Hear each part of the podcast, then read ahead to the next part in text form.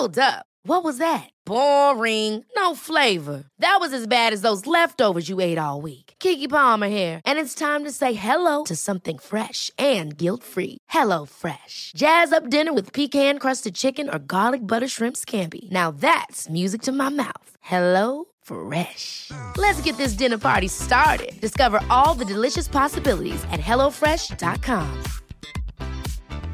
Hey, it's Ryan Reynolds, and I'm here with Keith, co star of my upcoming film, If, only in theaters, May 17th. Do you want to tell people the big news?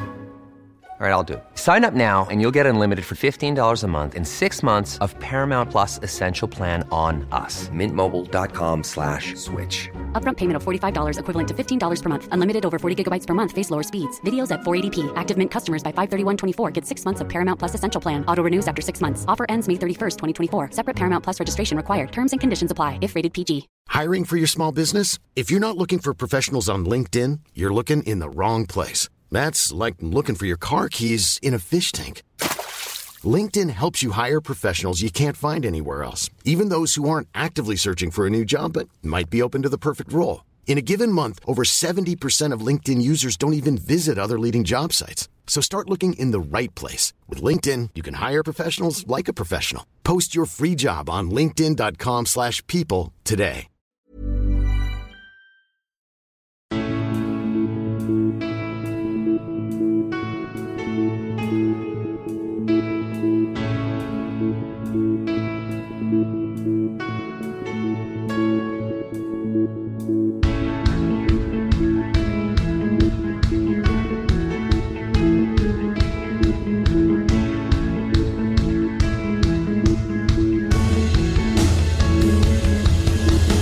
Bienvenidos a Alineación Indebida Mundialista. Qué cerca, qué cerquita ha estado Españita de ganar. Fútbol fantasía, arte y ensayo, ballet sobre el césped de Lusail, pero al final apareció un delantero que estaba en segunda división alemana el año pasado para arruinar la fiesta de Twitch Enrique y compañía. Como ironía que Japón gane a Alemania, Costa Rica encaje 7 y Japón se lleve una buena ración de pura vida, como vida la que aspiró en sus pulmones Argentina entera cuando Leo Messi marcó ese gol, ese golazo, aunque no tan golazo como el de Enzo Fernández. Como por primera vez desde 1998 Marruecos ha ganado un partido de mundial. Hablamos de todo eso de Lewandowski marcando un primer gol también de Croacia, siendo para siempre y mucho más hoy en alineación indebida mundialista. Y para hacerlo, hoy tenemos el estudio lleno a reventar. Hoy me acompañan cuatro fantásticos indebidos invitados, empezando por el periodista de La Nación en Argentina, Santiago Bauza. ¿Cómo estás, Santi? Hola, Ander. Eh, esta vez es un placer estar desde el inicio eh, en, el, en, el, programa, a diferencia de la última vez, eh, con, con bueno, muchísimo fútbol a mis espaldas. Así es, así es. El placer es nuestro de tenerte desde el principio. Hoy que hay que hablar de, de Argentina y cómo sobrevivió eh, a esos nervios que, que estaban latentes eh, la última vez que hablamos hace dos días. Pero eh, ahora estamos aquí para contar la victoria y a ver qué tal se, se da esa tercera y última jornada. También, porque no podía ser de otra manera, tras semejante victoria argentina, es Gonzalo. Carol, ¿cómo estás, Gonzalo? Hola, Ander. Todo bien, la verdad. Con muy poca voz. No tiene nada que ver con el partido de Argentina, tengo que Vaya, decirlo. vaya. Ojalá fuera por eso. Eh, pero bueno, vamos a tratar de, de salir adelante, como siempre. Ajá, o sea, ¿y por qué, es- por qué es Gonzalo? O sea, ¿te, te- te estás Es que dedicando a la no, vengo, música? vengo- no, hace dos semanas vengo arrastrando esto desde un partido de los, que- en los que yo compito. Ah. Eh, ¿Y eso es de gritar a tus y- compañeros o algo que te Pero pegó ¿cómo, uno cómo te vas a quedar sin voz por un partido de fútbol que vos jugaste? no, no, dejamos, dejamos, dejamos, de balonmano. Dios. Ah, Lo cual es ah. peor inclusive. Puede ser, puede ser peor inclusive. No, no, por, por gritar a mis compañeros, sí, porque, bueno, tengo un problema de mis compañeros de un momento a otro en los partidos.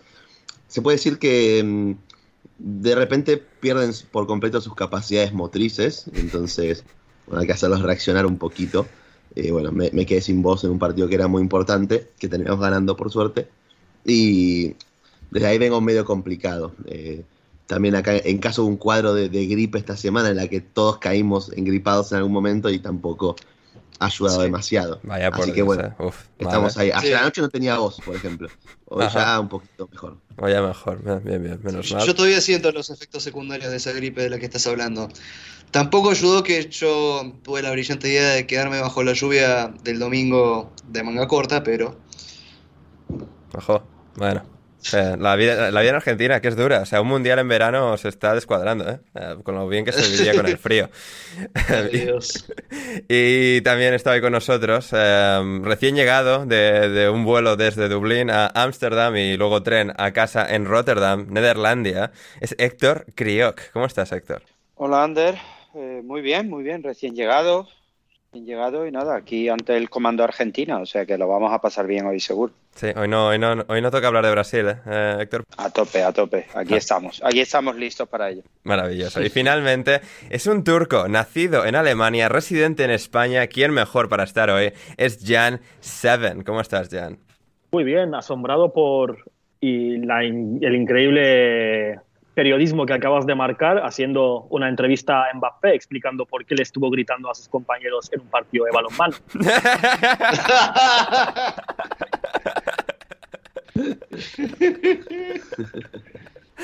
Periodismo, periodismo en venas, Jan. Aquí es a lo que hemos venido, a entrevistar a los protagonistas de- del deporte. Muy bien, me parece. Muy bien, no esperaba menos de ti. Así es, eh, maravilloso. Em, eh, antes de entrar ya con los partidos, recordad gente, si queréis apoyar a Alineación Indebida para que no nos muramos de hambre, patreon.com barra alineación indebida. Vais ahí, os suscribís, tres niveles distintos, cuatro de hecho, si os sobra la pasta, y vais ahí, pagáis y accedéis a todo nuestro contenido extra eh, que estamos produciendo ahora durante el Mundial y que hemos producido durante todo el último año natural y por supuesto también a partir de 2023. Em, y eso, eh, suscribíos en Patreon y también, si no lo hacéis en Patreon, también desde donde sea que nos escuchéis en este programa Spotify, iVoox, Google Podcast, Apple Podcast, donde sea que le hayáis dado al play, suscribíos y no os perderéis ninguno de los nuevos episodios de Alineación Indebida. Y con esto, vamos ya con el España 1, Alemania 1. Un partido absolutamente, bueno, absolutamente interesante, por, por resumi- resumirlo de alguna manera. Así que seguramente ha sido el mejor partido del Mundial en cuanto al nivel técnico y táctico de ambas selecciones. Se vio hasta cierto punto también ayer en el Francia-Dinamarca el enfrentarse Sí. dos selecciones de muy buen nivel y hoy Santi en este España-Alemania, cada uno con sus mejores rachas, al principio mejor España, luego terminando mejor Alemania, pero ves al final la mano de dos entrenadores que no solo son ganadores de Champions, la última vez que dos ganadores de la Champions se enfrentaron en un mundial fue en 2014 en Brasil entre Vicente del Bosque y Luis Van Gaal, ahora no solo ganadores de la Champions, sino ganadores de un triplete con sus equipos, Luis Enrique con el Barça en su momento y luego Hansi Flick con el Bayern y al final eso, y los buenos jugadores que obviamente atesoran España y Alemania. Un, gran partido, una gran velada de, de balompié. Sí, sí, sí, sí. La verdad que quizás eh, no proliferaron tanto quizás las chances de gol como en, como en aquel partido de, de Francia-Dinamarca que vos mencionaste, pero sí vimos muchas cosas interesantes en términos de lo que sería la batalla táctica, si querés, eh, como por ejemplo durante aquel primer tiempo eh, Alemania estaba tratando de usar a, sus volantes, a Goretzka y a, y a Gundogan para intentar bloquear junto a los centrales, que además o sea, son, son tipos bastante, bastante grandes, a, a los interiores españoles, a Pedri y a Gaby. Eh, pero la verdad que en ese primer tiempo se notó que, se notó que quizás eh, tenían una marcha más los de los eh, delanteros españoles, estaban encontrando esa forma de, de poder sortear, si querés, esa, esa resistencia, esa resistencia alemana. eh, a puro movimiento, a puro, a puro toque, toque en velocidad. eh, eso después en el segundo tiempo, obviamente, que se fue diluyendo. España me parece que también fue víctima de varios eh, errores no forzados, si querés. Primero en los cambios que hizo Luis Enrique, Iñaki Williams y, y Coque, no, perdón, eh, Nico Williams y Coque no, no entraron nada bien, ninguno de los dos.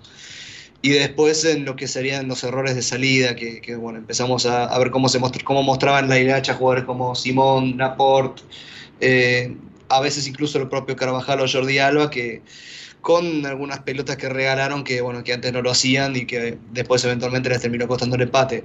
Pero si hay una conclusión que, que puedo sacar de este partido, que es algo que estábamos hablando en la previa, es, mira vos lo que hace jugar con un 9. ¿Quién hubiera pensado que cuando pones un delantero aumentan las posibilidades de hacer goles?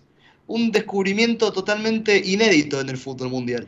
Hmm, sí, efectivamente. Incluso aunque ese delantero se, llama, se llame Niklas, Niklas Fulkrug o Álvaro Morata, en el caso de, España, pero ambos saliendo desde la banca, desde el banquillo, para marcar los respectivos goles de sus selecciones. Um, Jan, tú como tradicionalista del fútbol que eres, em, ¿quieres sumarte a esa corriente? Yo estoy 100% de acuerdo con, con esa afirmación. Y, sí, qué sorpresa, a pesar de que, a ver, son palabras muy fuertes. Eh, decir que Álvaro Morata es un delantero, porque, o llamarle un jugador de fútbol o lo que sea. De hecho, hombre, no, tanto no, pero. Eh, ¿Está diciendo, que es una locura llamarle persona? Hombre, no, a ver, vamos a, no vamos a faltarle el respeto, por favor. Claro, a, ese nivel no llegamos en este, en este programa de, respeto y rigor. No estamos hablando de Carvajal.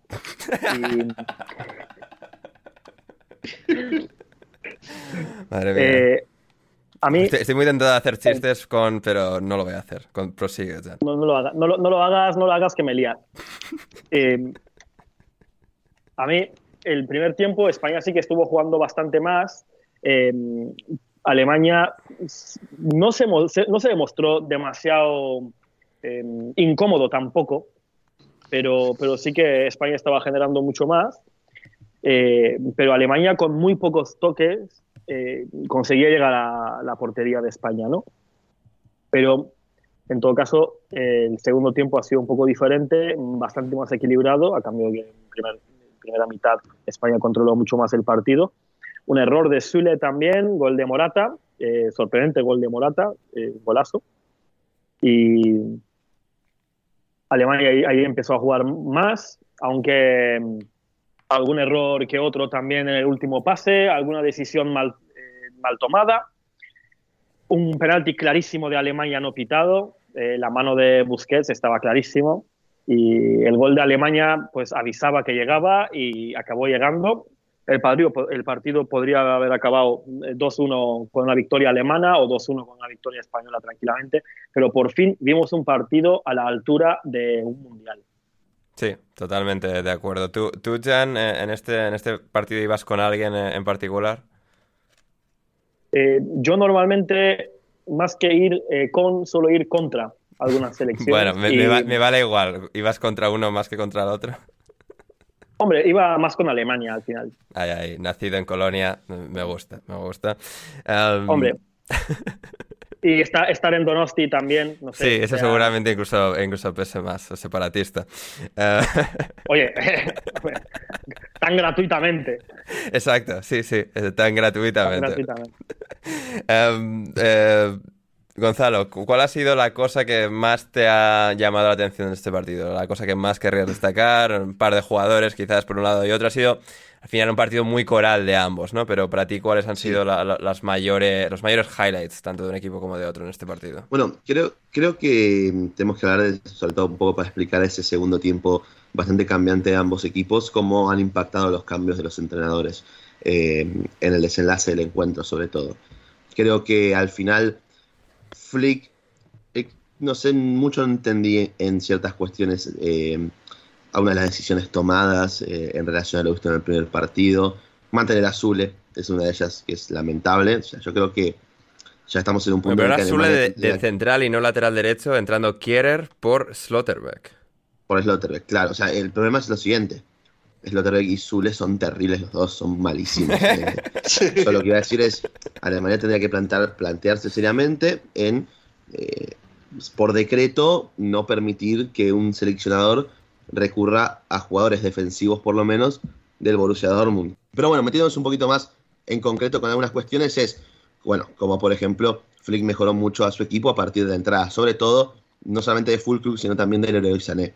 Eh, que había ya un poco tocado el Mundial, que por eso quizás el primer partido se lo perdió, pero yo creo que hoy todos lo pudimos notar, que estuvo un nivel espléndido, un nivel espectacular, y que además es un futbolista que se entiende a las mil maravillas con el mejor jugador que tiene Alemania, que es Jamal Musiala.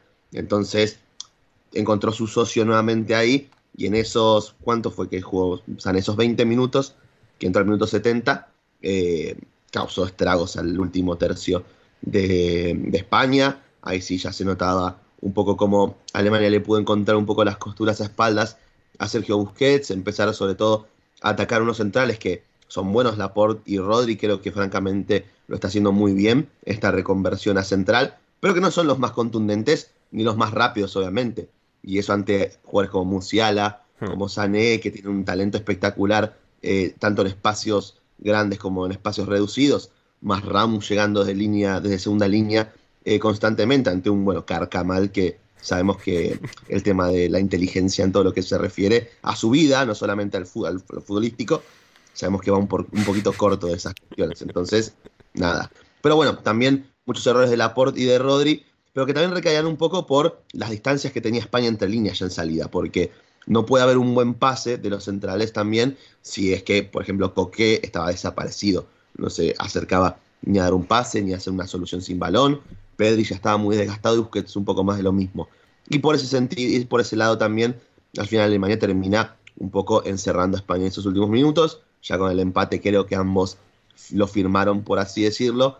Eh, Alemania está obligada a ganar a Costa Rica, que es algo que todos damos por hecho que debería pasar, además de que para mí viene siendo una, si no la selección que más me está gustando por cómo está jugando más allá de los Costa resultados. Rica, ¿no? No, Alemania claramente, eh, que tendría que ganarle a Costa Rica y con eso ya tendría bastante de cara la clasificación, sea cual sea el resultado de España, a menos que España pierda contra Japón. Ahí Alemania se vería obligado a, golear a Costa Rica por varios goles también. Lo cual tampoco es eh, descartable. O sea, yo veo a, Japón y, y, España empatando y Alemania sabiendo que están empatando y empiezan a marcar goles y acaban marcando 10 o los que hagan falta porque... Sí, o sea, bueno, Costa Rica ahora lo vamos a mencionar y comentar, pero bueno, o sea, si llega con vida la última jornada es simplemente pues porque Japón es una vergüenza de selección. en realidad, la única forma que, en la que Alemania puede quedar afuera en la última fecha ganando es que Japón le gane 1-2 a 0 a, España, por ejemplo, y que Alemania no haga 5 goles. Exacto, eh, exactamente. Porque bueno, al final España tiene el más 7 que sacó contra, contra Costa Rica, justamente. Hmm. Sería gracioso que Alemania marcase 10 o algo así, necesitándolos, y luego, y luego, empezasen a investigar a los costarricenses, porque la gente es muy desconfiada en el fútbol. Em, en todo caso, em, Héctor, tú no has visto nada de este partido. Em, ¿Quieres comentarlo igualmente? Eh, bueno, no, tampoco. No, no, no, no, no, no, no, Al menos que quieras comentar que faltó, que en Alemania se nota que la injusticia de Flick de no llevar a Pascal Gross. Otra cosa no, está permitida. No, no, no, no. Yo solo tengo una cosa que comentar, que es que en posesión y en pases de Laporte, yo sigo apoyando que Laporte haga 100, 100 pases por partido. ¿Has vuelto a apostar a, que Laporte eh, consiga más de 100 pases? He vuelto, he vuelto a hacer un filón hoy, con lo cual adelante contra Japón si puedo hacer 200 mejor.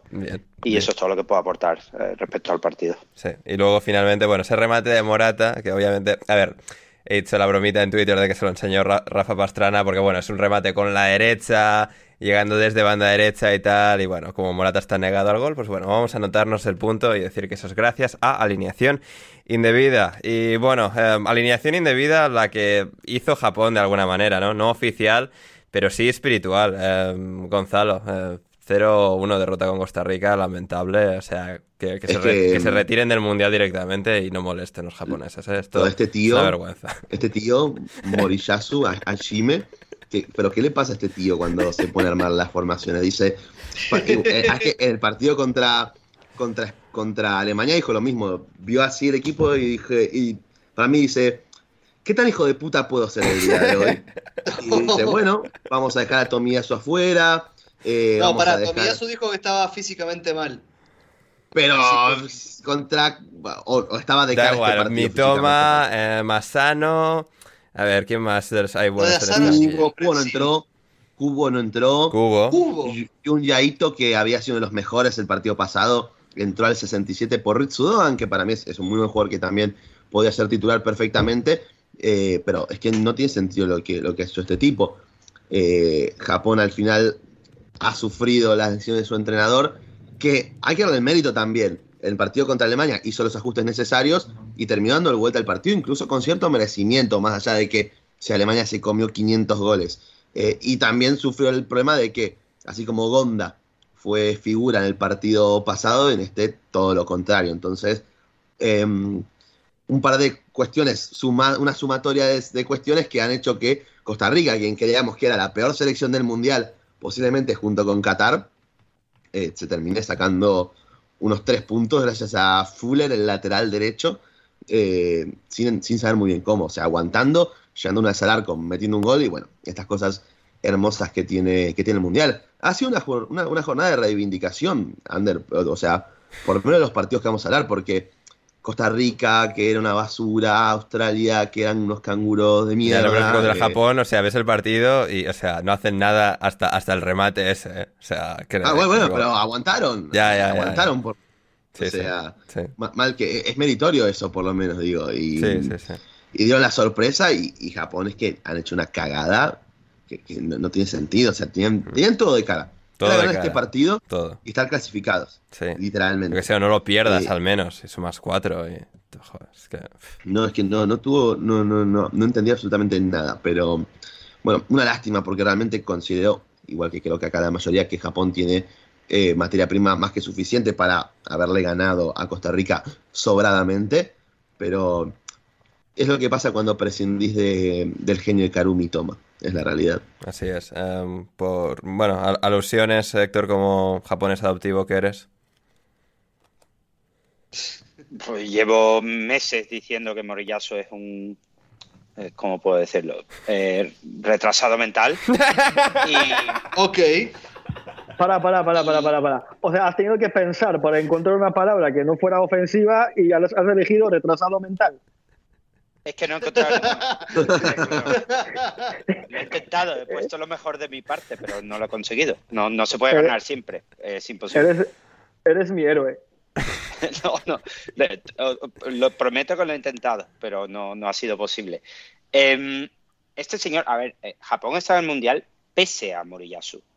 Japón se mete en el Mundial por una genialidad de Mitoma contra Australia, pero Japón estaba fuera. Y, contra Alemania, seamos serios, Alemania debería haberle metido cuatro a Japón. Todo lo que pasó el otro día no, no es real. O sea, no es real. Esto es porque el fútbol es así, es, la, es el mundial y estas cosas ocurren.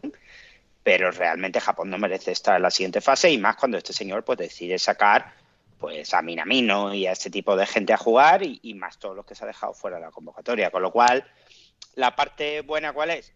Sé que el jueves cuando coja mi vuelo a Japón, pues iré ya tranquilo sabiendo que están eliminados. La parte mala es que este señor no lo van a echar, estoy seguro, porque como le ha ganado Alemania y la gente salió a bailar el otro día, pues ala, pues que aguante otra vez y, hacia adelante. Sí, se le puede llamar bailar a eso, ¿no? Ya. Eh, no, no, sí, el otro día hubo, hubo fiesta en, en Japón para celebrar la victoria ante Alemania, sorprendentemente. Ya ves, bueno. Eh, muy bien, pues eso es el, grupo E de España, Alemania, Japón y Costa Rica. Y vamos ahora con Argentina y México, la victoria por 2 a 0 de eh, Argentina. María para tirar el centro, pelota para Leo, Messi al arco,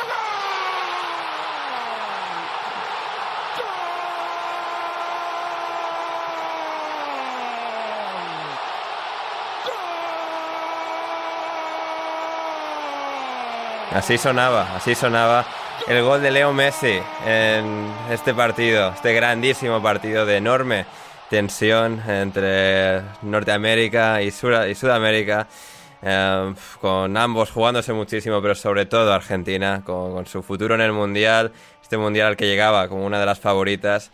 Y en un partido horrible, de esos de los que Argentina nos dio en 2018 y en épocas anteriores y que parecían cosa del pasado con Scaloni pero apareció el único que podía aparecer, eh, el mejor que jamás ha jugado a este deporte, Leo Messi, para marcar ese gol que abrió la lata y adelantó a Argentina y dio ocasión a que luego Enzo Fernández rematase con el 2 a 0. Santi, ¿cómo, lo viviste? ¿Cuál fue tu, reacción y, cuánto aire consiguieron aspirar eh, tus pulmones tras ese gol y la victoria eh, tras los 90 minutos de este Argentina-México? Qué mal que la pasé, Dios mío. Qué mal que la pasé en ese primer tiempo. Y te digo. Y, todos los neutrales también, es Santi. ¿eh? No, no disfrutó nadie ahí. Pero te digo una cosa. Yo no, no la estaba pasando tan mal como los jugadores dentro de esa cancha. O, o Paula más. Eh, ah, bueno. Eh, pero se notaba, se notaba muchísimo. Eso, era, eso era realmente. Ese era el pensamiento tenebroso que tenía yo y teníamos varios de los que estábamos viendo ese partido. El hecho de que estos tipos habían tenido todos estos días como para pensar y como, qué sé yo, había visto esas imágenes, que bueno, siempre viste que son 15 minutos nomás que te muestran del entrenamiento, pero se los veía tranquilos, relajados, no, no se los veía tensionados, pero después el momento en que eh, el árbitro pita eh, y arranca el partido, los tipos no se podían mover, o sea, estaban, estaban completamente eh, sobrepasados de los nervios y se les notaba en cada toque de pelota, lo de, lo de Rodrigo de Paul en particular. Es terrible que un tipo haya necesitado cinco toques para tratar de controlar un pase y que para el quinto ya la haya perdido en cada una de las oportunidades que recibía. Eh, y no, no, estaba solo en esto, o sea, lo de Guido Rodríguez también fue similar, eh, lo de Gonzalo Montiel, que también bueno, se ganó alguna que otra amarilla, que, que pudo haber sido, pudo haber sido, y pudo haber sido más, eh, con alguna que otra entrada durísima, les costaba horrores sacar la pelota. Ahora, dicho esto, Argentina tenía todos estos problemas, pero también era profundamente significativo que incluso con la cantidad de veces que le regalaba la pelota, México no podía hacer nada. Que, bueno, que te marca también un poco la, inferioridad de México en cuanto a la, calidad del equipo y, básicamente cómo estaban dirigidos los jugadores, que es que las únicas chances reales que tuvo México de peligro fueron dos que llegaron por pelota parada, que estuvieron muy cerca de todos modos, pero eh, después de tantas veces que la Argentina le regaló la pelota, estaba tan abierta y tan, eh, digamos, eh, propensa a que le exploten los espacios, México no sabía cómo hacerlo. Lo cual también te daba la pauta de que en el momento en el que la Argentina eh, se le fueran esos nervios y empezara a pensar un poco y jugar al fútbol, y tuvo que llegar un gol de la nada de Messi para eso, el partido obviamente que ya se iba a causar porque México no tenía nada. Y fue exactamente lo que pasó. Messi hizo ese golazo, golazo de fuera del área. Enzo hizo uno todavía mejor, como vos mismo dijiste, y yo creo que también eh, Scaloni estuvo bien con los cambios también. La entrada de Enzo por Rodríguez eh, fue fundamental para que la Argentina retomara un poco la calma, el control y el ímpetu ofensivo del partido, y lo de la de Julián Álvarez también. Eh, y a partir de ahí, yo creo que el equipo automáticamente ya con el gol se relajó, cambió la mentalidad y eso, eh, más allá de que no haya tantos argumentos en líneas generales en cuanto al juego, me deja bastante más tranquilo de cara al último partido contra Polonia. Hmm, sí, sí, al final ese, ese último tramo, las buenas apariciones de, los jugadores clave fue, fue realmente esperanzadora para, Argentina. Em, Jan, como persona mirando desde la distancia, em, ¿qué, opinión te, te generó este partido?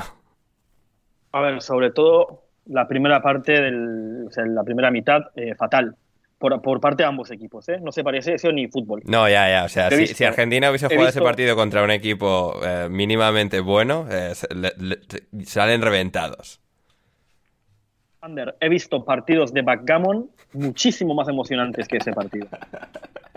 Hombre, a ver, emoción había. Lo que pasa es que nadie, o sea, la emoción de la tensión de, bueno, de que estaban 0-0 y el que perdía pues iba a ser un drama, ¿no? Pero, pero se, entiende el punto de que hubo, hay más habilidad eh, deportiva en una partida de backgammon que, en esa primera parte. Así es. Eh, sobre todo la primera media hora, eh, por una cuestión de curiosidad, miré el XG, ¿no? No solo hacer mucho caso al XG, el XG de ambos equipos, respectivamente, había sido menos de 0.01. Sí, o sea, ni, siquiera el Japón-Costa Rica esta mañana, que ha sido una absoluta vergüenza también de primera parte, o sea, ha sido la primera parte con menos valor de ocasiones de gol de todo el Mundial. Una Argentina-México. Mira, hasta el gol de... Hasta el gol de Messi no hubo ningún jugador, ningún técnico, nada, nadie, nadie dentro del campo que demostrara una idea clara, una actuación destacable. Bueno, salvo de Paul, eh, como lo ha dicho el compañero antes, de, destacable por, malo.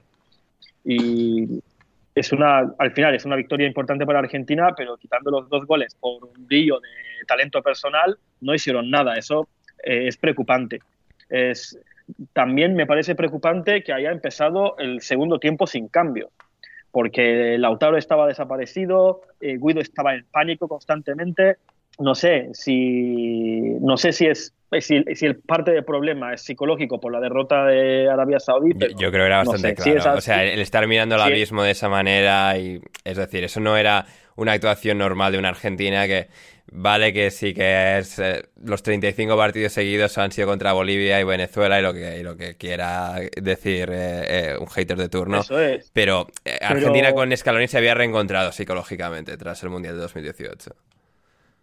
Sí, pero en cuanto a juego, no ha habido un juego tampoco que prometa llegar lejos en el Mundial. De hecho, yo creo que Enzo y Julián Álvarez deberían jugar. Yo no entiendo por qué no los ponía. Igual quiere dar continuidad a esa selección que ha hecho la serie de 35 partidos, tal, pero es que hemos visto una mediocridad de 140, 150 minutos que no tiene nombre. Creo que, o sea, incluso me hace pensar, de hecho, no sé si te acordarás que antes de que empezara el Mundial yo te dije que igual pensaba que Argentina podía dar una sorpresa y no, y no salir del grupo. Y, sigo creyendo que se ha estado sobreestimando la calidad de esta selección argentina.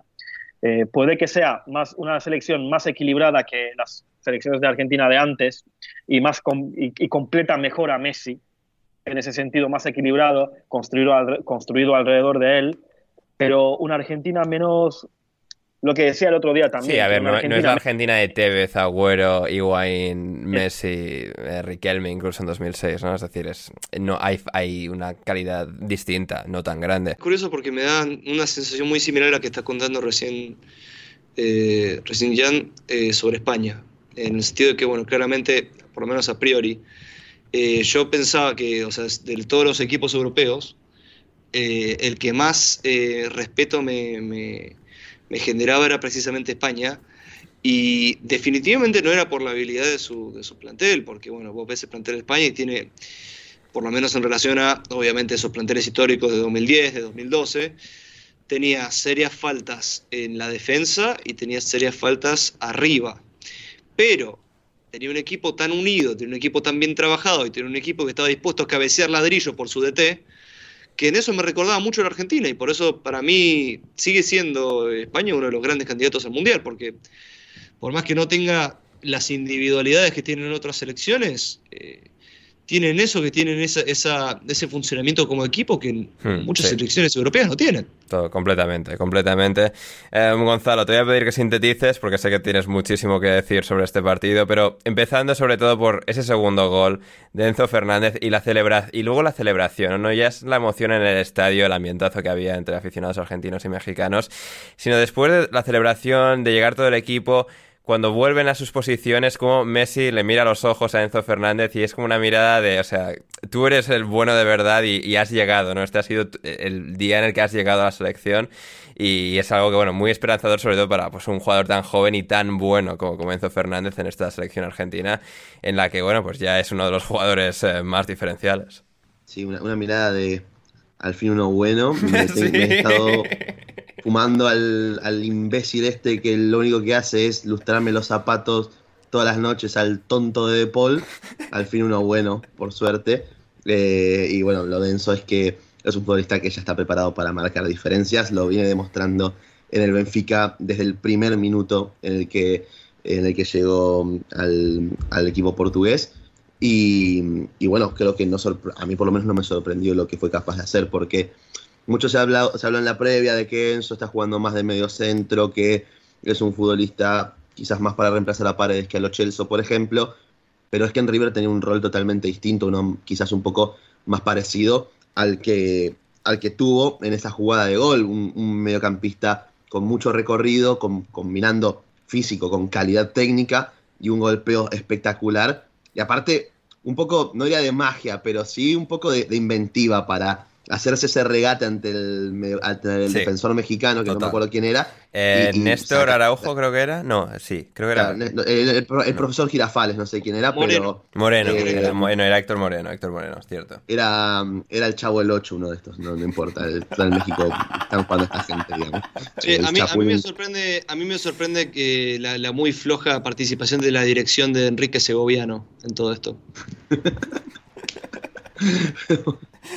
Twitter Argentina se apodera de, de Santi Gonzalo en estos momentos. Sí, así está muy bien. Y bueno, eh, pero bueno, esa, esa inventiva también para hacer ese, ese amague, ganarse ese espacio para sacar, bueno, un, un- un chutazo espectacular que el mismo Ochoa mucho, mucho no pudo hacer, obviamente. ahí. Timo Ochoa, qué hijo de puta eres.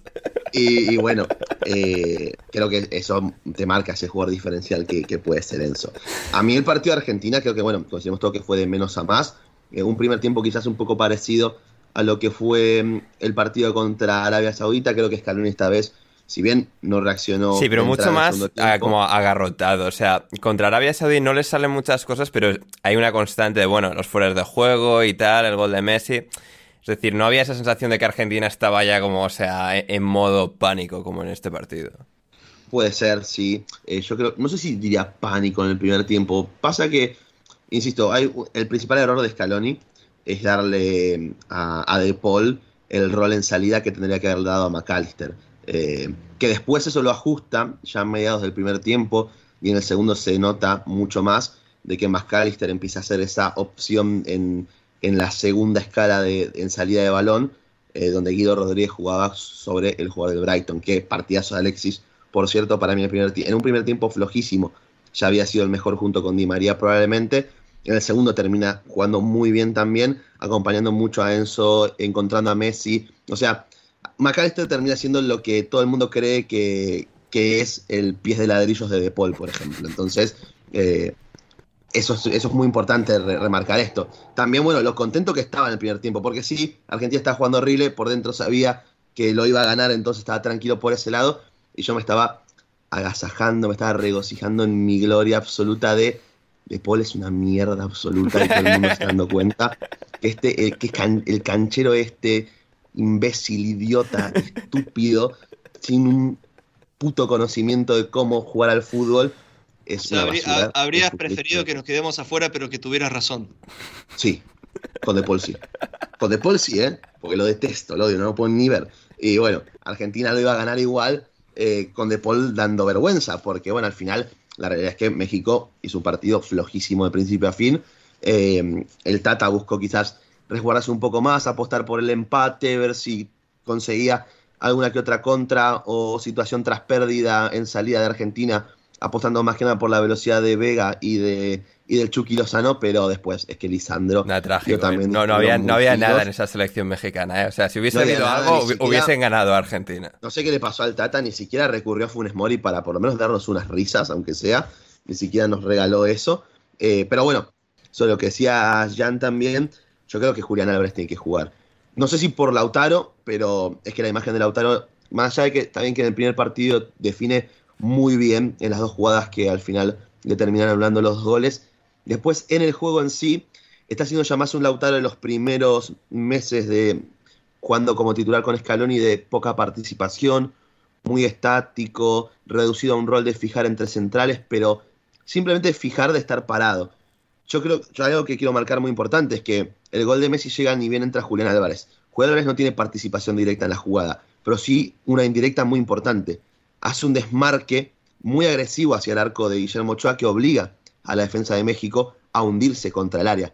Ese es un movimiento que Lautaro no había hecho en todo el partido y que permitió que Messi tuviera ese espacio enorme para sacar ese remate. Algo que es un pecado dejar a Messi con tanto espacio. Pero es algo que Julián obligó a la defensa de México por esa movilidad que él te puede aportar y que creo que Lautaro también te puede aportar. Pero que no sé si es o por decisión de, de Scaloni o por falta de lectura del propio futbolista que no ha hecho nada de ese trabajo, que Julián sí lo ha hecho.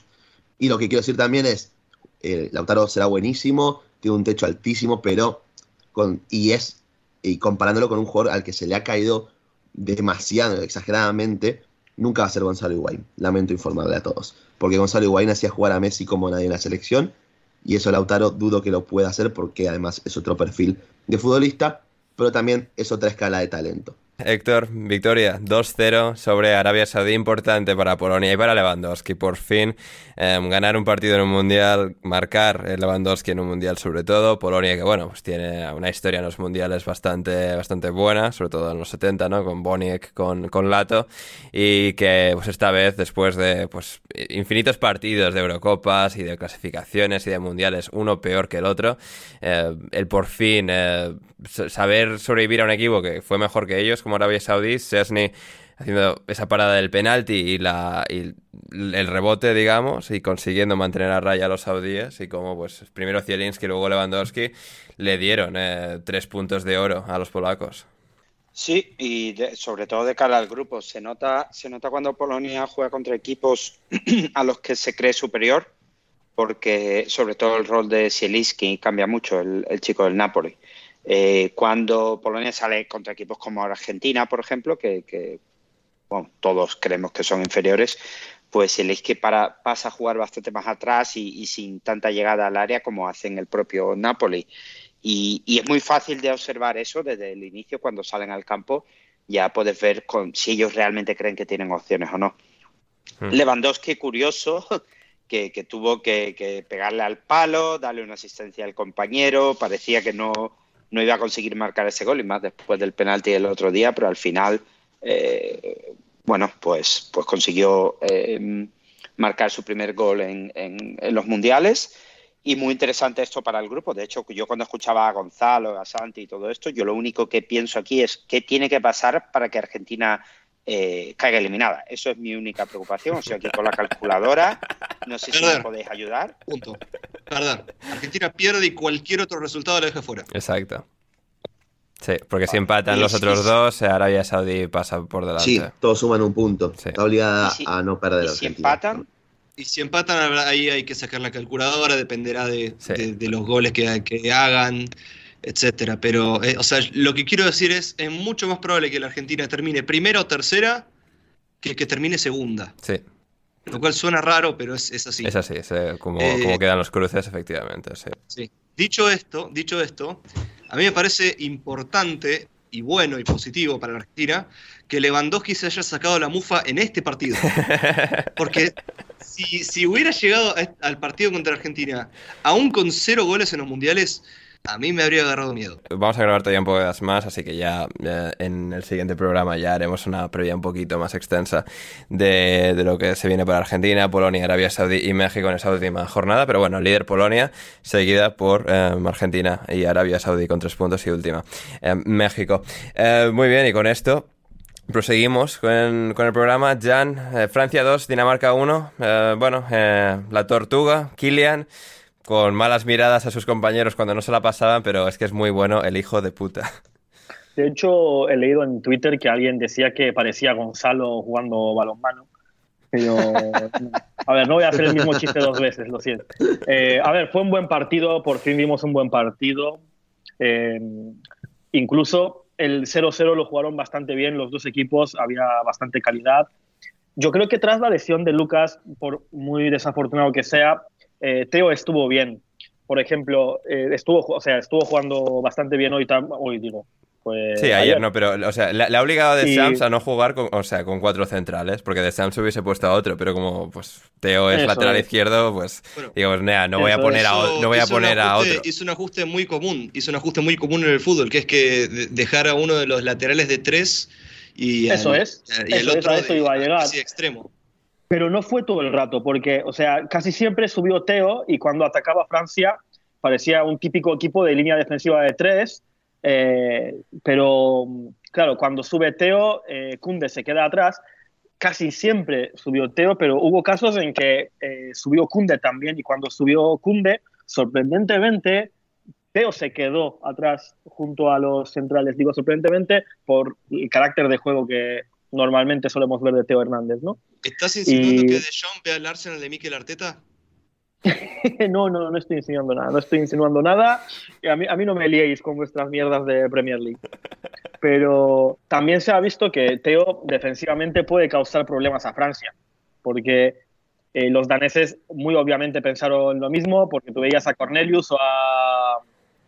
Y de hecho a, a los delanteros de Dinamarca en general que siempre intentaban entrar al espacio entre Teo y Upamecano y buscaron eso todo el rato y creo que durante todo el mundial los adversarios buscarán eso.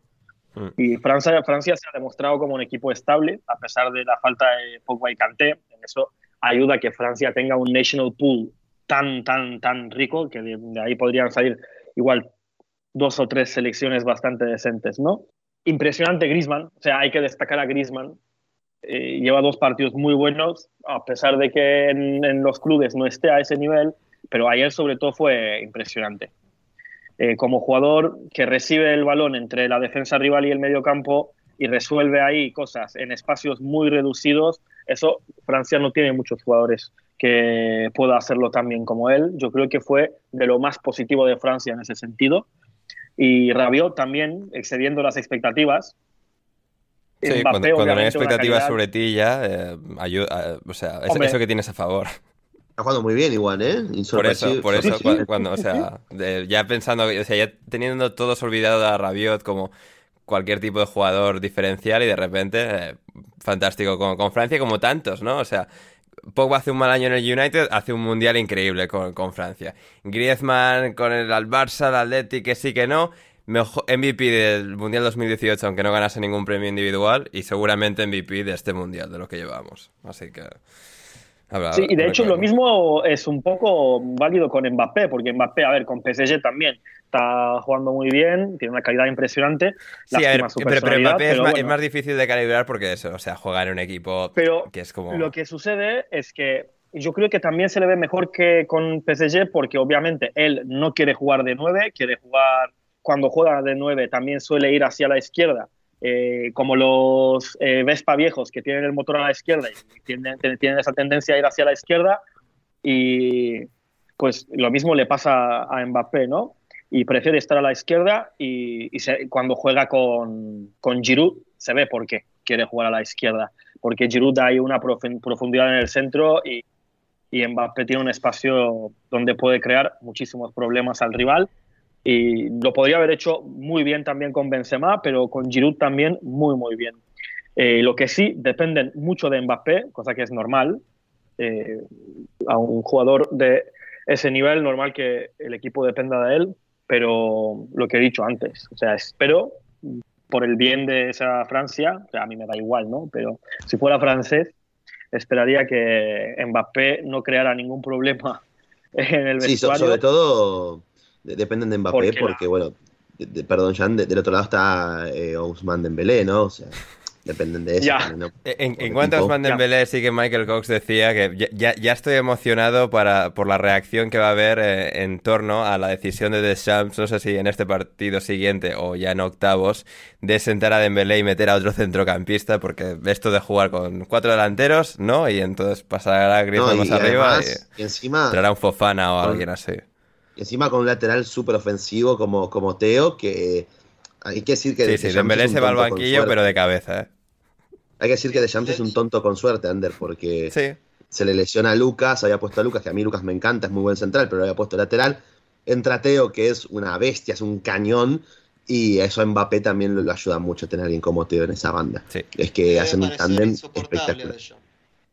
Sí, sí, es que jugar así. Deschamps de- de- no, no debe estar gustando nada, eh, pero bueno, Sí. por ahora se la tiene que, se la tiene que bancar porque no le queda otra. Bueno, lo de Deschamps, lo de Deschamps eh, ni tan mal porque Francia tuvo un seleccionador que no llevaba a, Ro- eh, a- creo que a, a Pires porque era Scorpio y no llevaba a ningún Scorpio. Ah, sí, a O algo así. Ra- Raymond Domenech, era sí. Domenech, sí, Domenech, Domenech, Domenech. esto es- madre mía. Sí, sí, qué, qué grande. ¿eh? O sea, ojalá entrevistar algún día y que nos y que, o sea, explique sus teorías de, de, de la astrología, porque, o sea, si, sería divertido. si, si ganas, o sea, si, si ganas, ya está, o sea, ha ganado. Sí, Ya está. sí, efectivamente. Hé- Héctor, algo que, que añadir, eh, Dinamarca, una pena que al final, pues no, no tenga, o sea, ni, entre los 20 delanteros que tengan, no tengan ni, ni la mitad de uno bueno, ¿eh? Bueno, y el, el mejor que tienen no lo ponen, así que todo muy bien. El mejor que sacan a tienen. Cornelius. eh, Jonas Vine. Vine. Jonas Vane, Jonas Vine, sí. de- Jonas, el hijo del viento. Y-. Ah, yo pensé El que ibas a decir. Braithwaite. No, no, Braithwaite, Dolberg y Cornelius eh, que pidan perdón por todo el dinero que le, han robado al fútbol. ¿eh? Y Pulsen, sí. Hablando de nueves, eh, buenos nueves, un buen nueve, bueno, al menos en este mundial, Héctor Mitch Duke, Mitchell Duke, que marcó el gol ganador en el Túnez, Australia 0-1. Victoria para los canguros, eh, de la nada, de repente. Australia hizo un buen partido contra Túnez y ese centro y ese remate que, les ha dado todo. Y ahora de repente una ventaja en este match ball eh, contra Dinamarca que se viene esta semana, eh, realmente apoteósico. Sí, uno de los equipos de los que no esperábamos mucho y tampoco esperaba mucho de Duke, la verdad, porque el delantero el delantero que más goles mete en el fútbol australiano es Jamie McLaren, que ha jugado más bien poquito en, en ese mundial.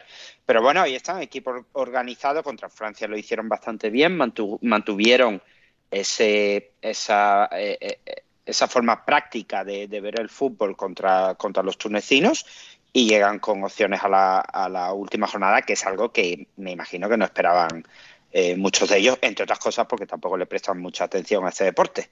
Así que eh, a ver, a ver qué tal. La verdad es que sería una sorpresa eh, bastante positiva ver a Australia en, octavos, sobre todo para el que se cruce con ellos, que tenía un camino bastante más sencillo que, que si fuera la Dinamarca que esperábamos antes del inicio del campeonato. Y podemos ser nosotros. Exacto, exactamente. Y ahora vamos con ese grupo, em, ese grupo del que no hemos hablado tanto porque quizás no ha habido tanto caché tan esperado, pero al final está saliendo un buen grupo de, estos cuatro, Bélgica, Marruecos, Croacia y Canadá. Vamos a empezar por la gran sorpresa de la jornada, la victoria de Marruecos, 0-2 sobre Bélgica.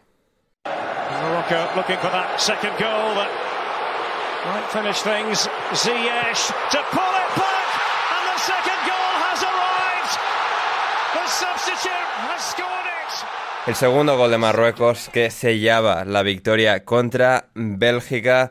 Eh, Santi, eh, bueno, eh, espectacular Marruecos al final, consiguiendo encontrar ese gol con una jugada idéntica prácticamente al 0-1 que se les anuló en la primera parte por fuera de juego. Al final consiguieron batir a Courtois y ese segundo gol con, con eh, siendo diferencial y, dándoles su primer triunfo en un mundial desde 1998 y bueno, echando las últimas paladas de tierra sobre la triste tumba de Bélgica. Sí, que de todos modos aún tiene la clasificación casi que en sus propias manos. Sí, sí, sí, pero es, la sensación de, bueno, a ver si Bélgica llegando como número 2 del mundo en el ranking FIFA y, con, y confirmando finalmente lo que De Bruyne ha dicho esta misma semana, lo cual es un poquito surrealista, pero dijo que esta selección no hay forma que gane eh, el Mundial y, tenía toda la razón. Sí, y te digo una cosa, a mí me dio la sensación de que todo el equipo estaba en la misma sintonía de, que De Bruyne, en el sentido de que, como que, qué sé yo, cuando vos ves un país jugar un mundial, vos sabés, eh, lo ves en las caras, lo ves en los esfuerzos, lo ves en, incluso cuando cantan el himno, lo que significa para ellos estar en ese, lugar, en esa posición, lo que es representar a su país en este torneo. Yo, creo que los belgas, a esta generación belga, quizá después de todo lo que ya, ya han vivido, a mí me, me dio la sensación de que muchos no les interesa este mundial. Quizás tendrán razones válidas, quizás, no sé, estarán particularmente consternados con todo, eh, todo este todo este caos eh, de, violaciones de derechos humanos que hay en Qatar, qué sé yo. Pero Hazard creo que no, ¿eh? Hazard creo que no, era uno de ellos. Justo, justo, justo Hazard no, pero tampoco es que... bueno, igual justo Hazard quizás haya sido el que el que más orgullo propio tenía, pero a su vez el que menos lo, menos lo podía demostrar en la cancha simplemente porque ya no le daba el cuerpo. Pero, pero incluso hasta me, acordé hasta de la frase esa de Menier, que había dicho que la Euro era un mayor reflejo del mejor equipo del mundo que el Mundial. Eh, ustedes se acuerdan del año pasado. Pero como que, como para. Pero yo creo que en la cancha se notaba mucho. O sea, ya. Vos veías lo que, lo que, cómo buscaba el partido Marruecos y, y cómo, cómo también ellos tenían quizás una idea mucho más clara de cómo hacerlo. Eh, el uso de, de, y, especialmente de Sofía Bufal, que estuvo impresionante eh, a banda cambiada, encarando los lentísimos, lentísimos centrales belgas eh, y volviéndolos completamente locos, eh, es como que a mí, a mí me pareció haber visto en Túnez una especie de rebeldía y una especie de amor propio eh, que estaba total y completamente ausente eh, en, en la selección belga, al punto en que ya el, él y luego los goles terminaron siendo básicamente una cuestión de tiempo.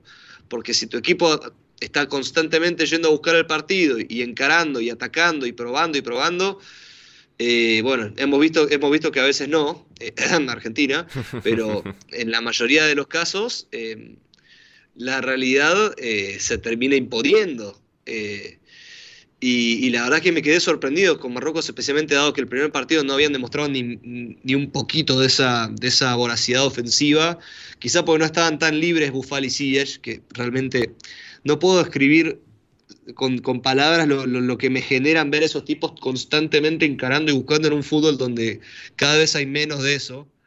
Eh, y la verdad que me pone muy contento que ellos estén, en esta posición tan favorable para clasificar al grupo, porque Canadá, que también es otra selección en la que hemos visto eso, eh, lamentablemente se quedó en el camino por pecar justamente de naif. Em, ya brevemente, Marruecos eh, se ha puesto en una posición inmejorable para, para avanzar de ronda y para, bueno, un poco confirmar, eh, digamos, ya atravesar esa, esa, esa muralla, esa puerta que, lo de muralla no, ha sido un, un buen sinónimo. Em, lo de, bueno, atravesar esa puerta ya para llegar a octavos de final, eliminatorias, después de buscarlo durante tanto tiempo, éxito eh, en clubes en África, en- con la selección en África y por fin eh, tener esos jugadores, esta selección con los que poder cumplir esos objetivos. A ver, al final es un país que tiene cultura de fútbol y, Y, y tiene se, ha- mucho y se ha notado en la grada, eh. me ha encantado cómo estaban abucheando todo el rato que el balón estaba en posesión de los belgas, ¿eh? O sea, daba igual lo que estaba sucediendo, balón belga, abucheo. Ahí Y también, también se hay notó la diferencia y el amor propio Sí. entre las dos Claro. selecciones. Al final es un país que tiene, para bien o para mal, tiene mucha identidad nacional expresada y expresada a través del fútbol, cosa que, eh, como bien destacaba el compañero, Bélgica no tiene. A mí, la- a mí Bélgica siempre me da una sensación de, podrían tener, han tenido muy buenas generaciones, la generación que tienen ahora no es mala, Bueno, han, han teni- No es han- la han mejor tenido una, tenido. esta y se, y se ha acabado.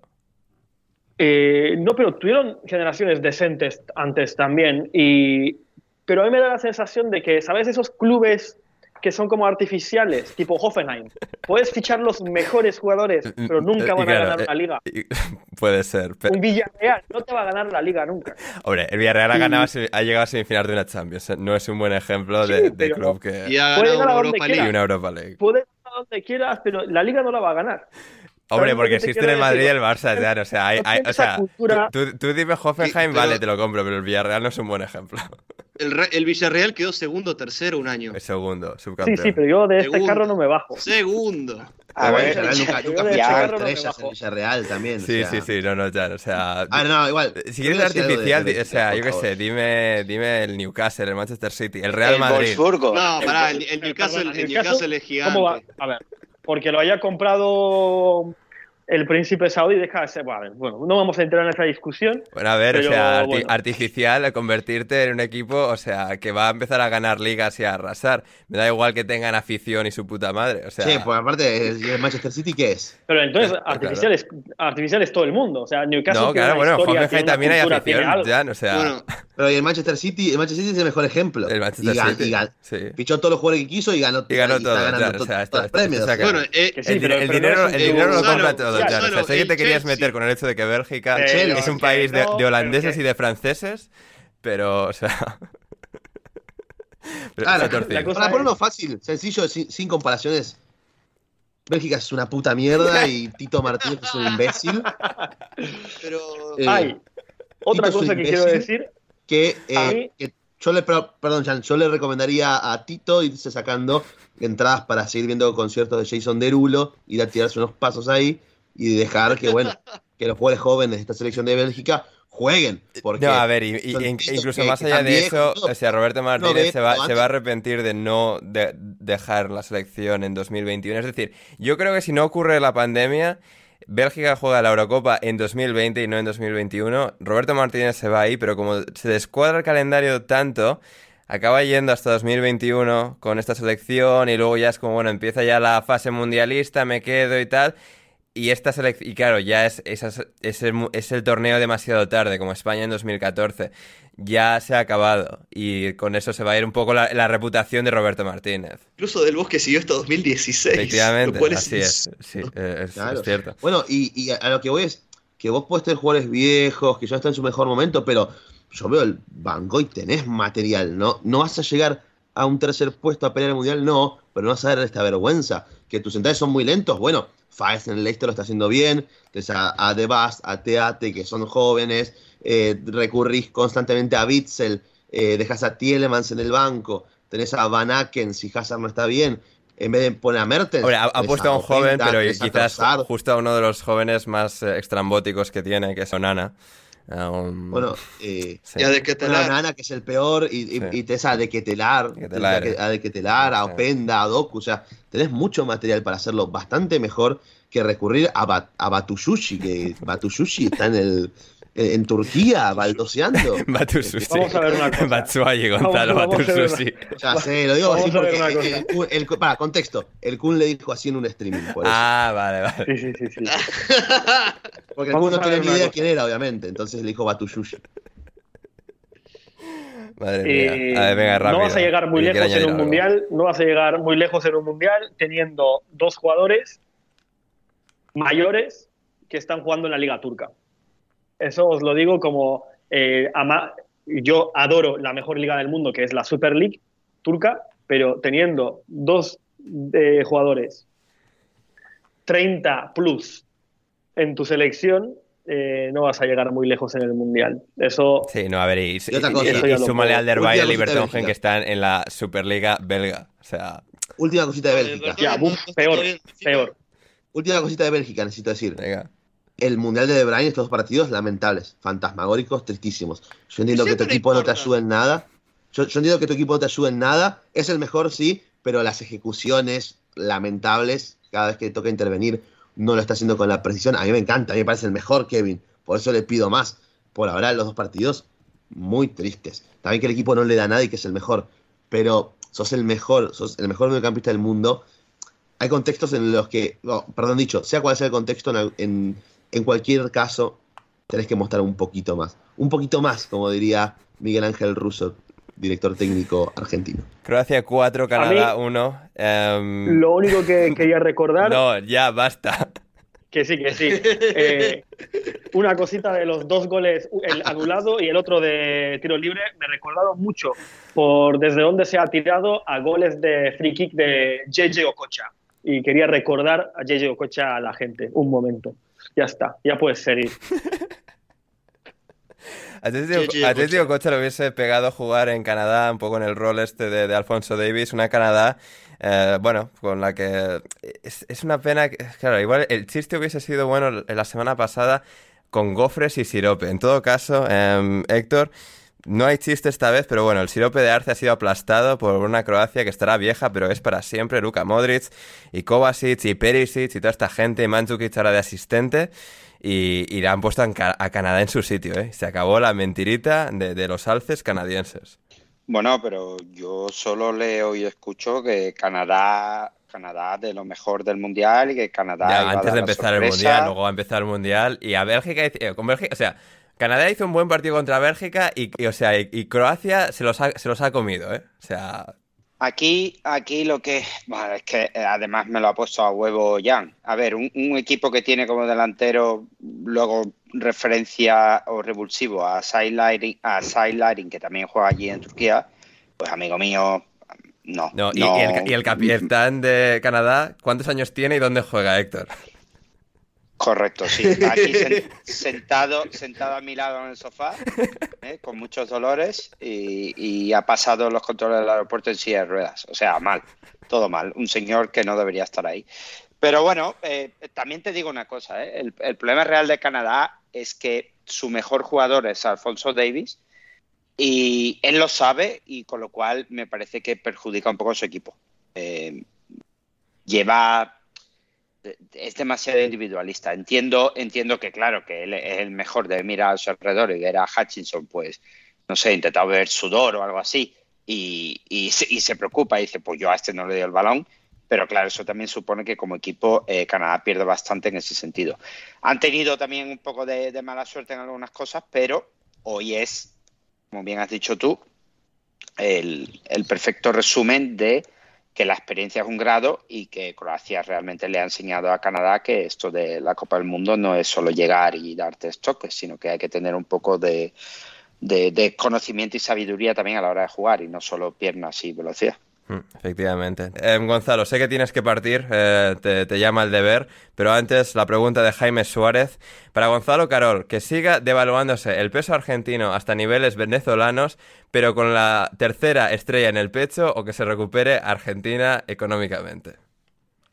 No, no, no, no, que se recupere Argentina económicamente. Hostia. Yo ya lo que, lo que quería ganar, ya lo ganó River en el 2018, así que ya Quiero, quiero tener una casa, Ander. Quiero tener donde vivir. Así que, por favor. Eres soy... el peor argentino, el peor argentino de la historia. Sí, sí, el Gonzalo, peor mejor. fuera del país. El peor, eh. mejor fuera, argentino. fuera. O sea, deporte ver, pregunta- quiero ver qué dice Santi. Quiero ver qué dice Santi. Quiero ver qué dice Santi, por favor. Yo soy independiente. Claro. Lo, Tristísimo. está lo cual, o sea, lo cual, Santi, quiere decir que tú, o sea, priorizarías la tercera estrella. Sí, boludo, yo no sé, Vamos. cualquier cosa, cualquier cosa me voy, me voy a otro lado, a vivir, qué sé yo. Bien. Eh, sí, si es no un me da, si no me da para vivir acá. Vendepatrias. Pues Santi tiene más facilidad ya, ya tiene más, ya está más hecho él. Ya es. puede hacer todo. Esa- Se va- se va en principios, Gonzalo.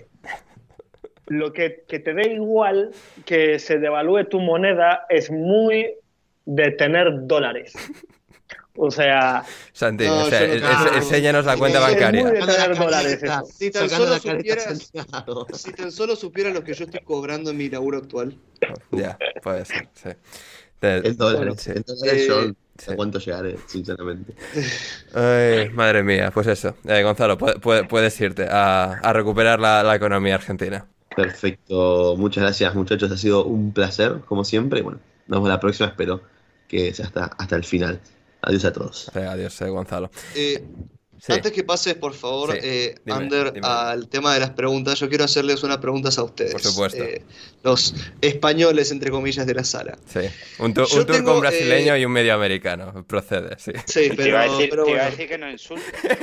bueno, no. yo estaba a punto de decir como que yo no sé qué había dicho yo para ofender, pero bueno.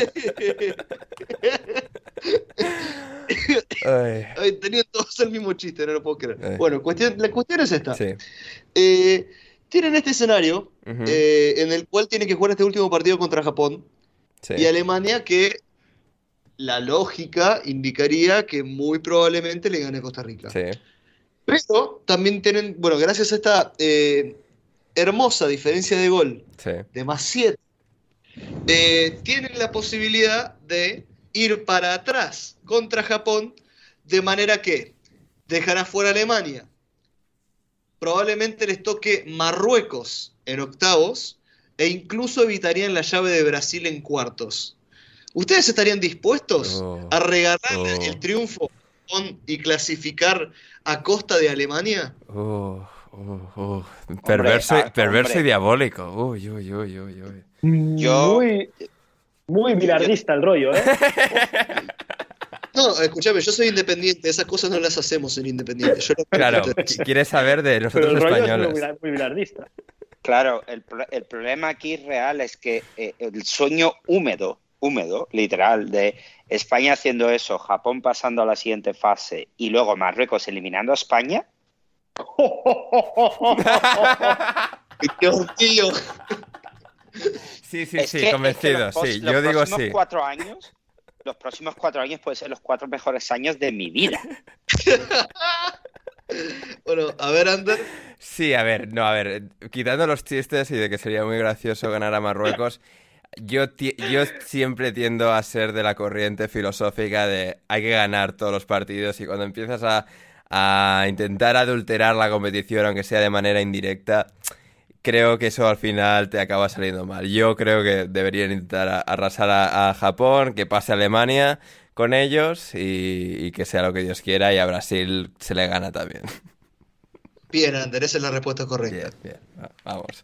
Así que, Jan, tú, no sé cómo, eh, español, mí vasco, turco, que- alemán de adopción, o sea, A mí, a mí lo que haga España o lo que deje de hacer me da bastante igual. bueno, vaya por Dios, bueno, bueno. Pero, Pero- tú te sumas, pero, tú te sumas a lo eh, de Héctor de que gane Marruecos contra España, ¿no? Un, Marruecos-España podría ser muy peligroso. no, no me digas.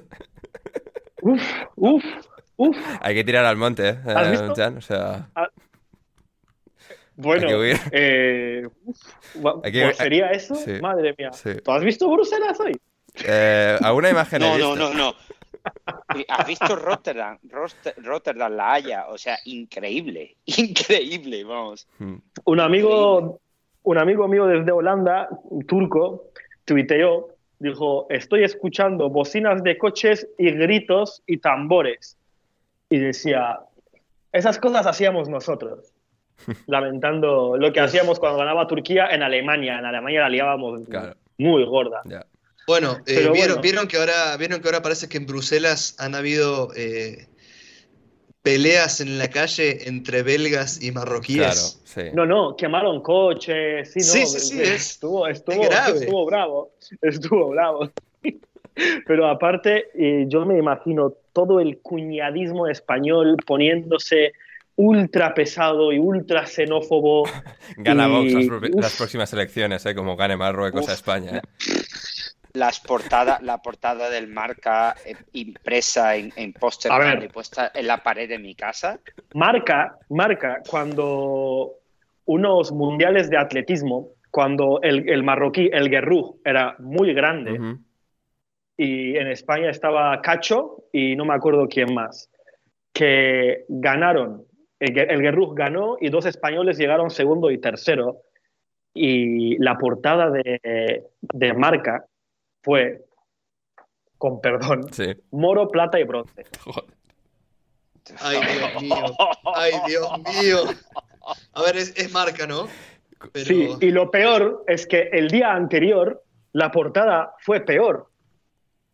Que los cabrones habían puesto leña al moro.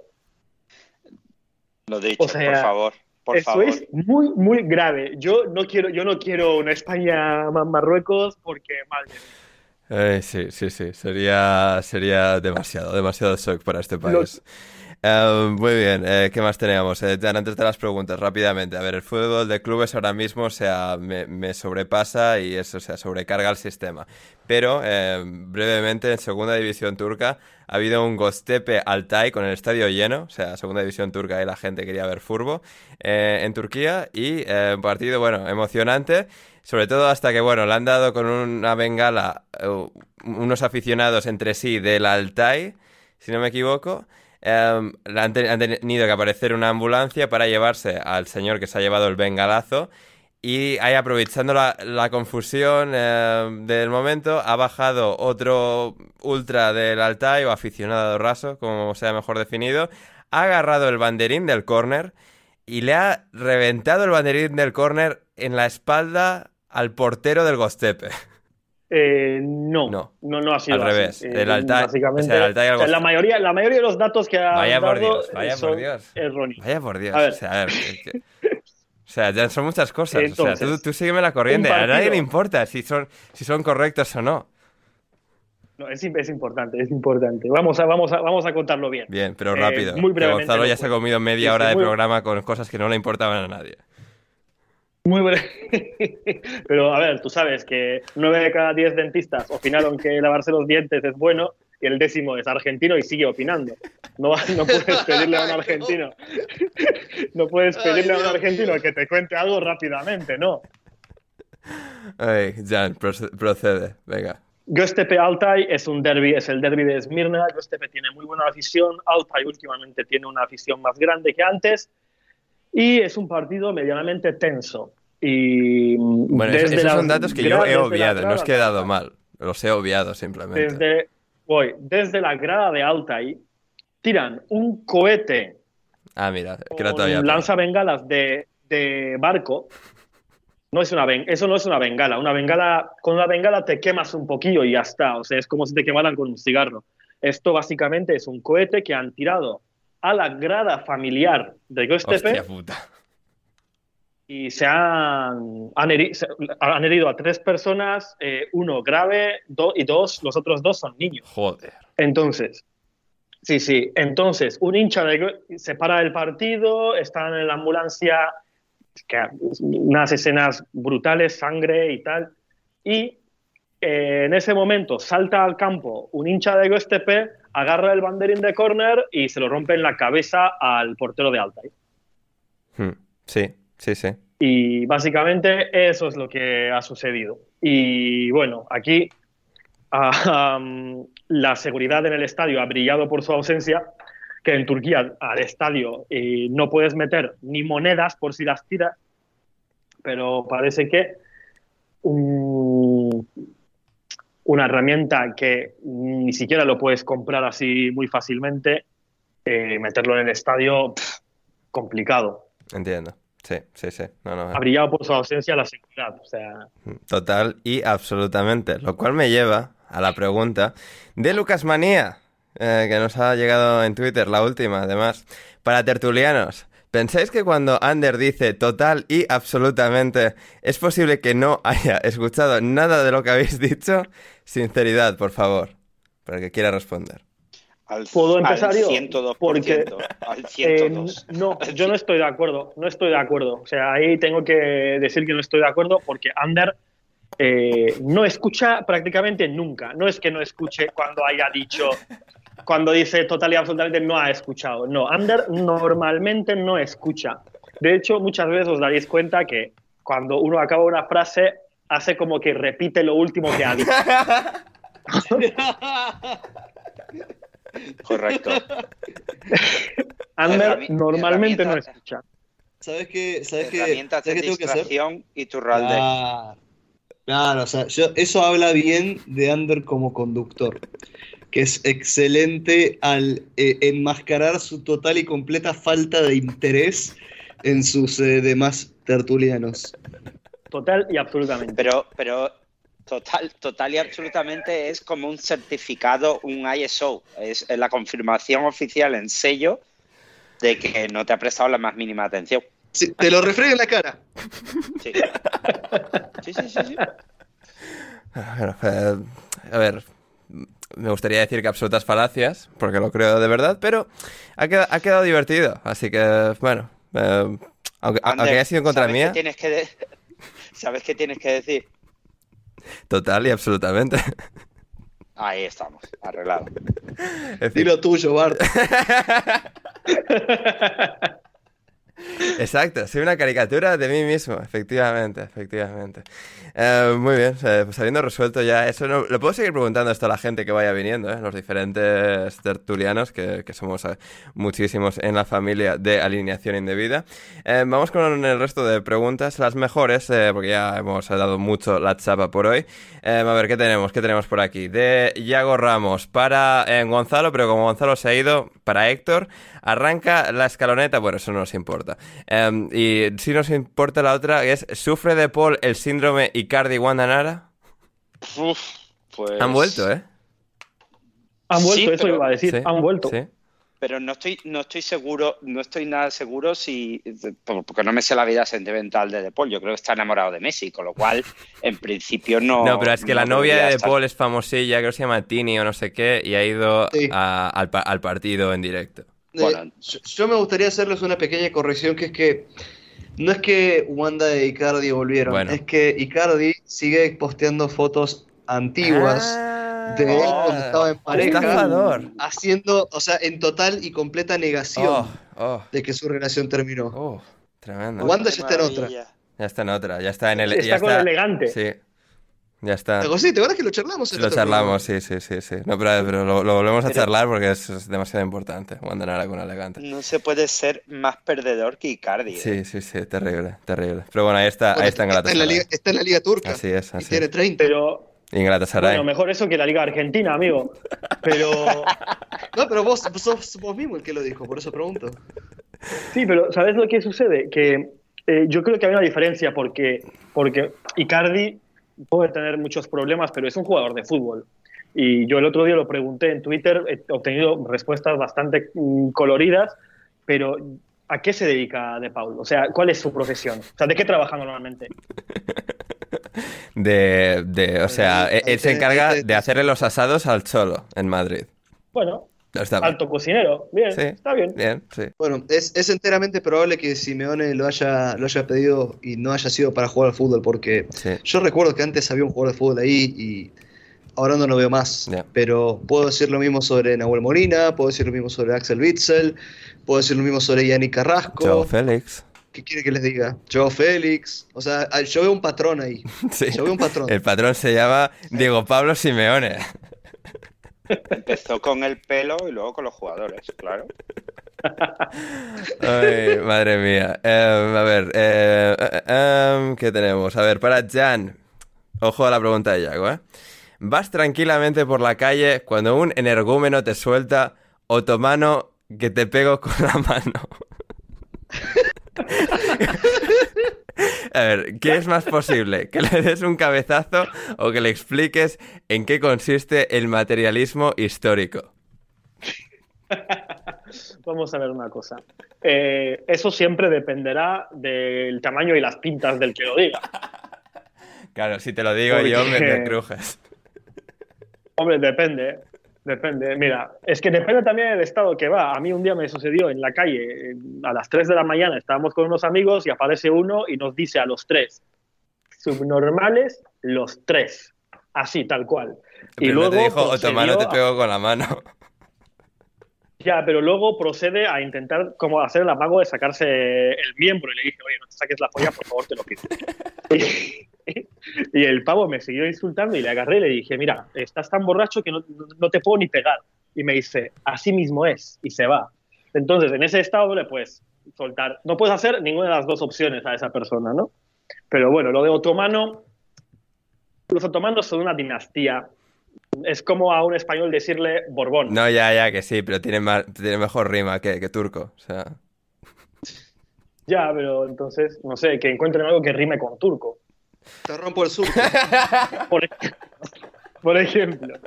Pero bueno, lo más probable es que, como dicen en inglés, you fuck around, you find out. O sea,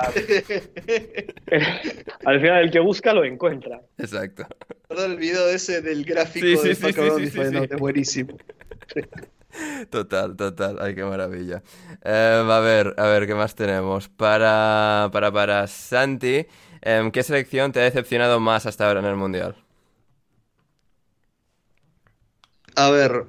eh, Argentina. yo creo que una, una, una definitivamente puede ser Dinamarca. Sí, sí. eh, porque un empate a Australia la deja fuera, lo cual me parece increíble para una selección que yo tenía total y completa confianza de que iba a quedar primera el grupo. Sí, yo también. O sea, yo ponía a Sí. Dinamarca creo que en semifinales o alguna cosa loca. Sí, sí, sí. Sí, sí, sí, sí. O sea, yo tenía muchísima fe. Yo tengo mucho miedo de que Dinamarca termine siendo la Turquía de. Perdón, ¿eh? Sí, sí, no, no, pero es verdad, por- o sea- Te juro por Dios que no quiero. la no quiero-. Sí. Exactamente, sí, la Turquía. Sí, sí. pues yo también tenía muchísimas esperanzas Todos, en esa todos, todos. Turquía. y- Los, todos, Yo también, amigo, yo también. to- todos bebimos de, de- de- de ese té turco y, o sea, estaba envenenado. Sí, bueno, Turquía definitivamente es una. eh, y estoy intentando, estoy tentado a decir Serbia, pero es muy injusto con Serbia porque jugó todavía un Sí, partido, un partido. al momento de que esto se está grabando. Exacto, exacto. Así que, así que claro, y fue con Brasil, así que no, no, no quiero adelantarme, no quiero adelantarme en eso. Mm. Y después obviamente Alemania. Eh, Alemania que, bueno, un, más allá del partido que haya hecho hoy, una derrota y un empate llegando al último partido de grupo, aunque tenga chance de pasar, deja muchísimo, pero muchísimo que desear. Hmm, Totalmente de acuerdo. Y, y- y finalmente, a ver, tenemos ahora las últimas. A ver, aquí estoy examinando cuáles son las mejores. A ver, eh, eh, eh, para Jan, que explica en términos, si puedes, eh, de Gramsci, el lío que hubo en el, en el partido que hemos descrito entre Gostepe y Altay. Eh, no. Bien, bien, no, me gusta, me gusta la respuesta. Eh, para, para, para, para... eh, para ah, Jan también de Lobato, trucos tuyos para hacer el mejor tzatziki turco. A ver, el tzatziki turco es diferente del griego porque el nuestro es más como una sopa fría y el suyo es más como, más como una crema. Sí. A mí el suyo me gusta más, que en la cocina turco también mm, la tenemos, pero le llamamos de otra manera. Sí. Eh, ahí que el yogur es muy importante. Tienes que conseguir un buen yogur. Si puedes conseguir yogur turco, bien. Si no, yogur griego, pero un yogur griego decente y griego de verdad, no Danone. y hacerlo con... Tampoco tiene mucho más secreto. Es ajo, pepino y eneldo, creo que se llama esa hierba. No estoy muy seguro. Creo que se llama eneldo en castellano. Y poca cosa más. Mm. Poco secreto más. Bien, bien, bien, fantástico. Hay gente que le echa hielo, que Eh. para verano está guay. Ajá, fantástico. Y a ver, voy a las últimas, las dos últimas de eh, em, Borja. ¿Qué hacías, Ander, grabando un vídeo de cruising en el parque? Bueno, pues eh, a ver, tenía que salir de casa en algún momento. Están siendo muchas horas de partidos seguidos y programas grabados entre que estoy aquí y estoy en paquetes los días que no estoy aquí. Es eh, tremendo. Así que había que salir y bueno, he dicho, pues voy a grabar esto aquí en medio eh, de la calle y, y sí, he, he decidido grabar el vídeo promocional del podcast de hoy. Y, Qué, qué- qué guay que hayas hecho un vídeo, qué diferente. No me, no me esperaba, me, me sorprendió mucho que grabaras un vídeo. Eh, ¿Detecto ironía en esas palabras, eh, Jan? No, no, no, para nada, para nada. Pero fue como un poco out of character. No sé, Ah, sí, a ver, lo hago muy de, de buenas a brevas, eh, de nuevas a brevas, pero eh, sí, eh, ahí aproveché. Ya que, o sea, para una vez que estaban los invitados confirmados con cierta telación, eh, aprovechamos. Y la última de Sebastián para Jan, opinión sobre Oscar Tacuara Cardozo. Oscar Cardoso es uno de los mejores delanteros que ha jugado en Trabzonspor jamás y me da, me causa a mí y a todo, todo, todo ser humano que hinche por Trabzonspor una profunda tristeza que le haya tocado jugar con un pésimo Trabzonspor. Fue uno de, las, uno de los peores Trabzonspor de la historia, mucho decir eso, Mm. y le tocó a jugar con Oscar Cardoso y, y no lo hizo mal, pero a todos nos quedó como ahí la espinilla de qué bueno hubiera sido que hubiera estado Oscar Cardoso eh, con un mejor Trabzonspor. Efectivamente. El de este año, por ejemplo. Bueno, el del año pasado sobre todo. El de este año ya está un poco El peor. del año pasado, en, lu- en- lugar de Cornelius, tenemos a Cardoso y madre mía. Sí, eh, ganáis la liga con ci- acabado campeones, 50 eh, puntos de ventaja. Sí, o sea, madre mía. Muy bien, y con esto llegamos finalmente al final de un nuevo episodio de Alineación Indebida. Volveremos en dos días, lo cual en este caso significa el miércoles por la mañana, con el repaso a Inglaterra y a Holanda y a Qatar y todas esas buenas selecciones y el Estados Unidos e Irán, que también hay polémica ahí de qué banderas y qué escudos se utilizan, pero lo trataremos en ese próximo podcast y a ver quién pasa, a ver quién pasa, porque ya empieza la última jornada de la fase de, de grupos y bueno, todavía también eh, tendremos a, a Brasil, eh, etcétera, eh, en esa segunda jornada. En todo caso, volveremos en dos días para comentar mucho más aquí en Alineación Indebida. Por hoy, Santi, gracias por estar con nosotros. Muchas gracias de vuelta a ustedes por la invitación. Eh, me espero que me sigan invitando igual. Por supuesto, que, por supuesto. hay- aquí cuanto, aquí cuanto más nos- te metes con el resto, más te queremos. O sea, Bien, bien, porque no sé, a mí me dio la sensación que hay algunos tertulianos que no, le- no, no, no, no, no están tan contentos con mi presencia, pero, pero bueno, está, está bien. ¿ya le, le perdonas a Santi las injurias hacia el fútbol turco? Me, me parece perfecto. Me parece perfecto. Sí, sí. A mí, mira, a mí me encanta que se metan conmigo y con las cosas que me gustan porque eso me da licencia para hacer lo mismo con otros. Sí, de hecho a Jan le, sabe mal cuando no, se, cuando entre- no lo hace, porque entonces no tiene esa licencia. Santi, te lo voy a decir eh, de la mejor manera que lo puedas entender. Eh, si no me bardeas, a mí no me vas a caer bien. Bueno, lo, lo tomo como una buena señal entonces. Exacto, exacto. Eh, Jan, gracias. Bueno, gracias a vosotros y espero volver pronto yo también. ¿Sí o no? ¿Quién sabe? ¿Quién sabe? La vida da muchas vueltas, pero lo más seguro es que sí. Y Héctor, gracias. Nada, gracias a vosotros. Eh, simplemente un aviso a navegantes. Mañana el que vaya a ver a Brasil, si ve al número 10 y ve mucha calidad, que no se confunda, no es Neymar, va a ser Fred. Vamos. Vamos, qué maravilla, qué maravilla va a ser eso, qué maravilla va a ser eso. Y aquí estaremos para contarlo en alineación indebida. Yo soy André Iturralde, muchísimas gracias al otro lado. Y antes de despedirnos, vamos con una última conexión con Manu desde Qatar, que nos ha mandado un audio. Os dejamos con Manu y volvemos en dos días con mucho más en alineación indebida. Y hasta entonces, pasadlo bien. A ver, estamos aquí en los aledaños del Al Bayt Stadium este de los cojones, eh, a 50 kilómetros de Doha, muy lejos. Estadio que de hecho, bueno, por dentro es bonito. Hay aquí unos españoles jugando con una pelota hecha con plástico, buena pinta. Eh, bueno, eh, me ha gustado España, la verdad.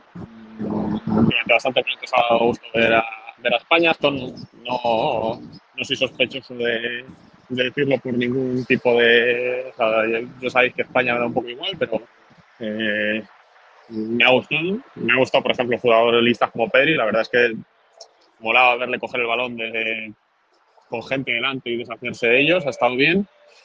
Luego, pues, ha estado un poco... Bueno, me esperaba, no me esperaba mucho más de Alemania. De hecho, me esperaba que España ganara con bastante más sencillez. Eh, mola venir a este estadio, aunque esté 50 kilómetros, porque como el viaje en autobús es una hora y pico, te puedes dormir y las horas de sueño están bastante cotizadas, porque hoy, por ejemplo, hasta las 3, 3 y algo no, no estaremos de vuelta en el hotel. Bueno, no pensaba venir a este partido, hasta España-Alemania, he venido, no me arrepiento, creo que ha, sido bastante, ha estado bastante bien.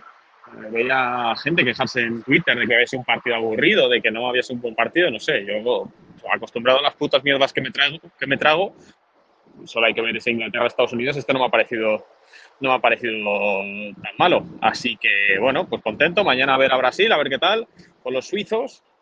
Eh, yo espero que es casi por encima. Eh, y nada, poco más. He estado hablando con Iván Zamorano, casi la lío porque digo, bueno, voy a hablar con él, le pregunto por España y ya le pregunto por México, pero ah, es chileno. Eh, menos mal que no, he, o sea, que no he sido tan café de preguntarle por México. no sé por, qué pensaba que era, que era mexicano. Fuera de eso, eh, pues todo bien. Mm. Vamos a España.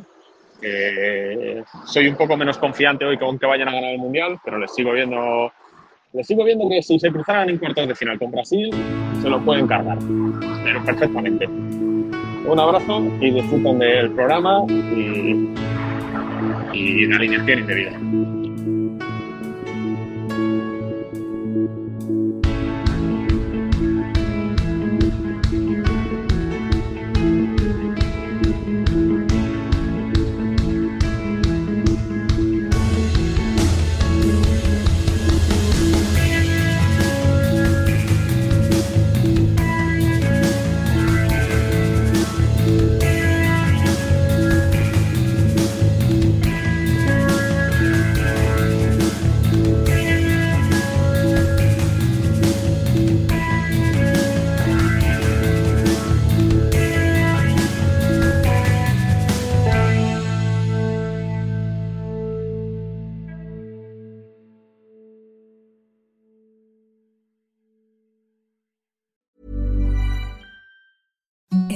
The softest sheets you've ever felt. Now imagine them getting even softer over time. That's what you'll feel with Bowl and Branch's organic cotton sheets. In a recent customer survey, 96% replied that Bowl and Branch sheets get softer with every wash. Start getting your best night's sleep in these sheets that get softer and softer for years to come. Try their sheets with a 30-night guarantee. Plus, get 15% off your first order at bowlandbranch.com. Code BUTTERY. Exclusions apply. See site for details.